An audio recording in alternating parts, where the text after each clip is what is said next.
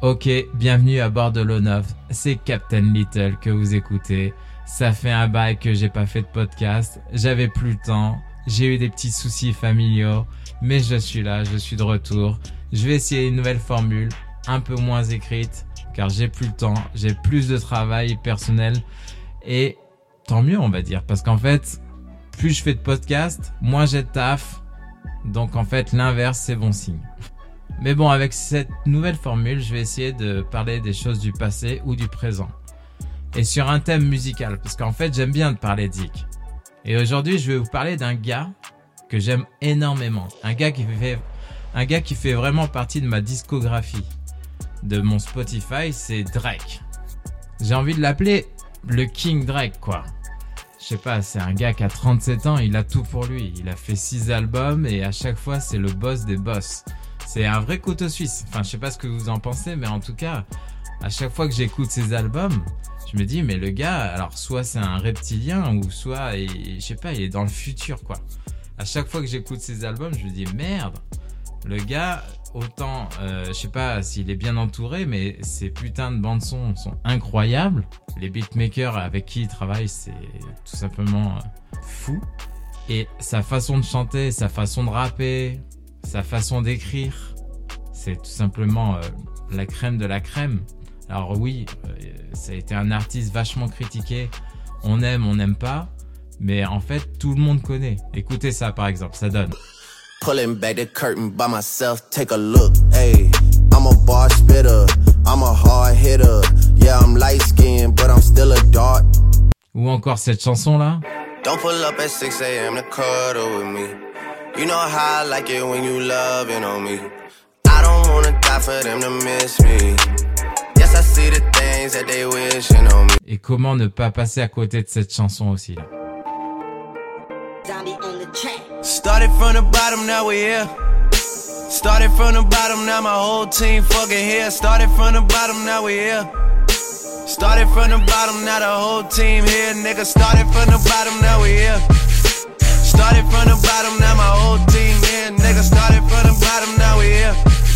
Je vais pas vous présenter plus que ça Drake. C'est un gars qui est, d'origine du Québec, du côté anglophone. Et euh, il a sorti il y a pas longtemps un nouvel album qui s'appelle euh, For All the Dogs. Le truc, c'est que il peut faire ce qu'il veut. Par exemple, la pochette de cet album, c'est un dessin d'enfant. Je pense que c'est un dessin de son fils qui s'appelle Adonis. Et en fait, le gars, il peut, il a tellement le contrôle de tout, c'est tellement le king, il a tellement plus rien à prouver qu'il peut tout sortir. Tout sortir, tout va plaire. Je sais pas si vous voyez le concept, mais en fait, le gars, il en a rien à foutre. Il va, il fait même pas d'effort euh, sur certains trucs. Et là, je crois qu'il y avait un album où euh, la cover c'était genre des emojis de femmes enceintes. J'aime bien les artistes qui tentent, qui contrôlent pour un univers. C'était le cas avec un autre gars et c'est toujours le gars avec un autre gars qui s'appelle Action Bronson et ça je vous en parlerai dans un autre podcast. C'est vraiment euh, ce genre de gars qui contrôlent leur musique, qui contrôlent leur image, qui contrôlent leur univers et je pense que dans le hip-hop, si tu te renouvelles pas tous les 2-3 ans, t'es un gars mort. Et Drake, le truc, c'est que lui, c'est un putain de caméléon. Il s'adapte à chaque fois. À chaque étape de sa vie, que ce soit dans le bon ou dans le mauvais, j'ai l'impression que ce gars, il s'adapte. Et c'est pour ça que c'est le king des kings dans le hip-hop. Dans le hip-hop, pour moi, c'est le number one. Après, il y en a plein qui vont me dire, ouais, non, c'est pas bon, c'est pas lui. Mais pour moi, franchement, il est top. Ok, ok. Maintenant, ben, revenons un peu sur son passé, sur ses origines. En fait, il est issu d'un père euh, afro-américain et d'une maman juive canadienne. Voilà, c'est un, fils de couple métis. Et du coup, voilà.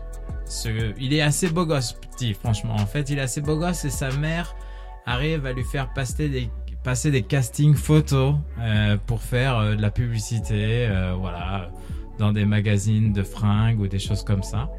Et après, dans un, dans un autre temps, il est repéré pour jouer dans un sitcom américain qui s'appelle Degrassi. Voilà, et en fait, c'est un peu le parcours euh, rêvé des Américains. Euh, de faire de la mode, après d'arriver dans une série. Voilà, les petits enfants stars, généralement, ils, ils commencent comme ça, comme beaucoup d'artistes américains. Voilà, donc du coup, il est un peu dans le modèle idéal. Mais bon, voilà, donc tout s'enchaîne un peu euh, de cette façon. Il fait un petit peu sa place. Mais bon, à l'école, il souffre euh, de sa mixité. Voilà, c'est pas évident tous les jours, mais bon, euh, voilà. il continue ses vailles.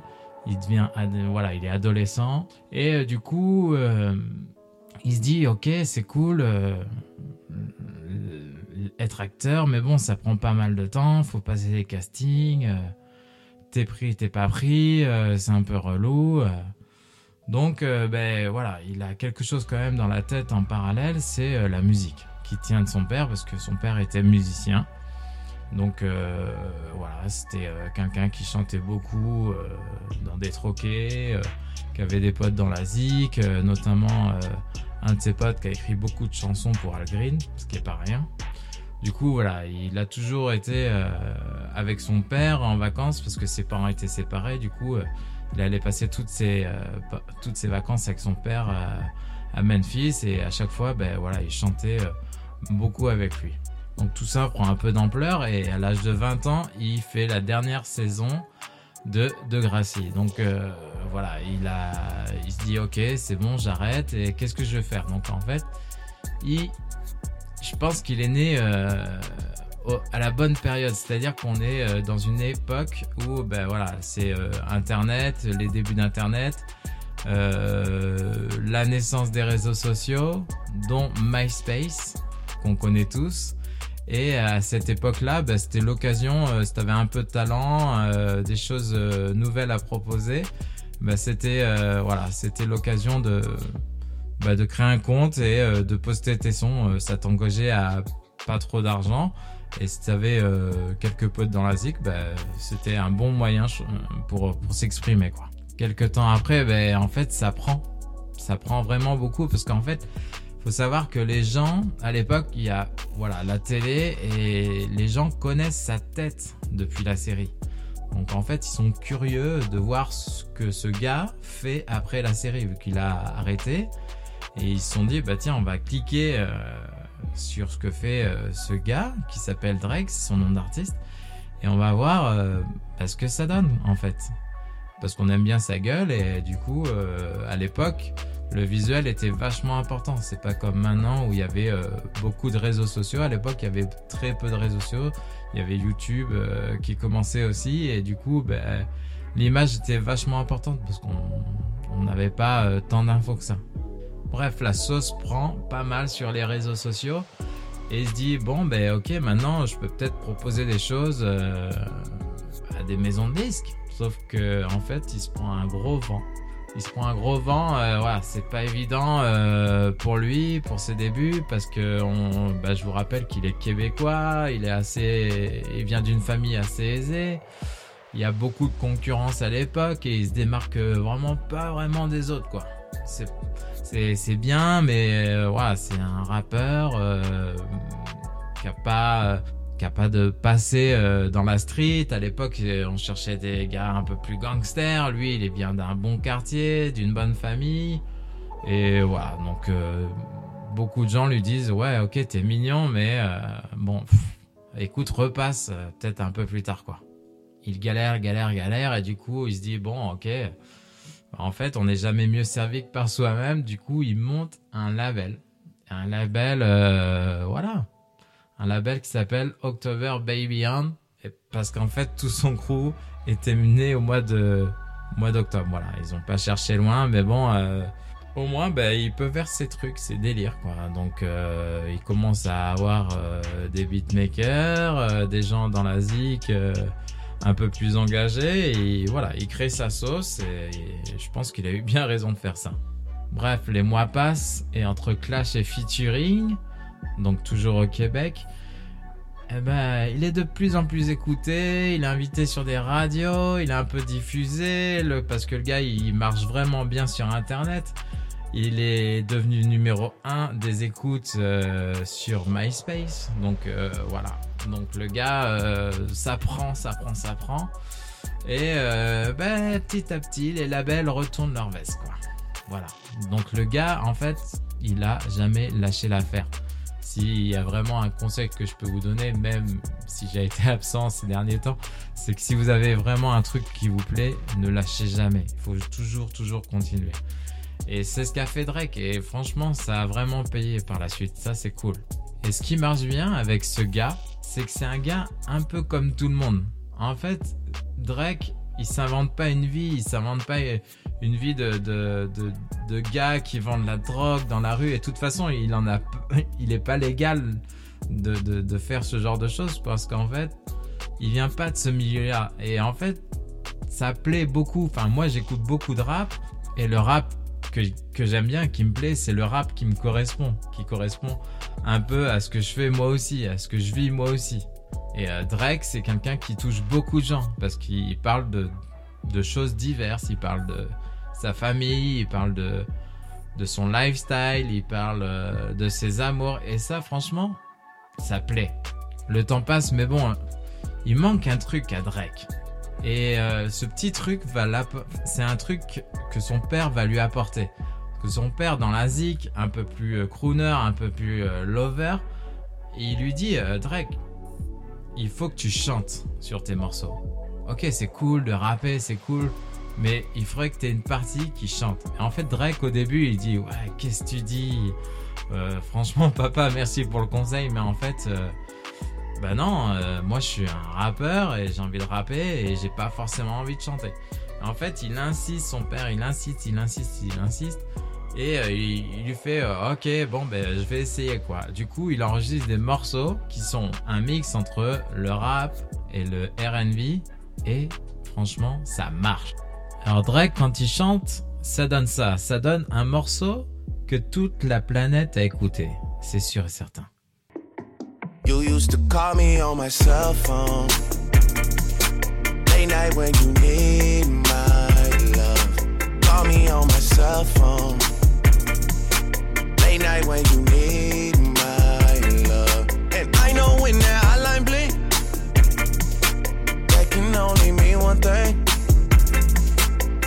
Tellement critiqué sur cette chanson, tellement de mèmes, mais quelle masterclass! Visuellement, tout y est, le son, c'est différent, c'est frais, c'est nouveau, c'est trop cool. C'est Drake! Ça marche de ouf parce qu'en fait, il peut encore aller sur d'autres pistes, il peut encore toucher un autre public. Et puis ça fait du bien, c'est un peu plus léger. Parce que euh, les textes rappés, lourds, euh, toujours la même chose. Le fait de casser le rythme un peu euh, ben, apporte un peu de volume, de profondeur dans ce qu'il fait.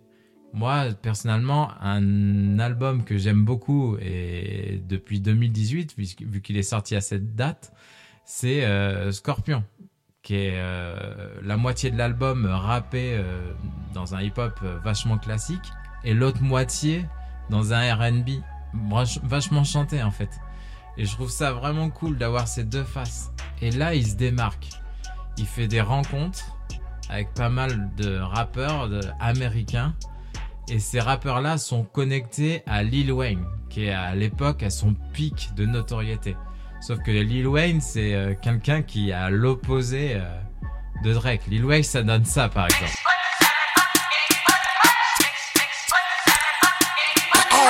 Excuse my charisma, vodka with a spritzer, swagger down pat, call my shit Patricia, young money militia, and I am the commissioner. You don't want start Weezy cause the F is for finisher. Alors que ça soit autant de la zik que visuellement, c'est les opposés. C'est-à-dire que d'un côté, vous avez Drake, voilà, et le petit euh, jeune lycéen, euh, beau gosse, euh, fils parfait ou voilà de belle famille. Et de l'autre côté, vous avez Lil Wayne, dreadlocks, tatouage sur le visage, vachement plus gangsta quoi à l'époque. Et dans un premier temps, Lil Wayne écoute une mixtape de Drake et dit alors, attendez, c'est quoi ce délire? Je déteste et me parlez plus jamais de ce gars. Mais quelques temps plus tard, cette même connexion de Lil Wayne monte dans sa voiture pour aller à un endroit.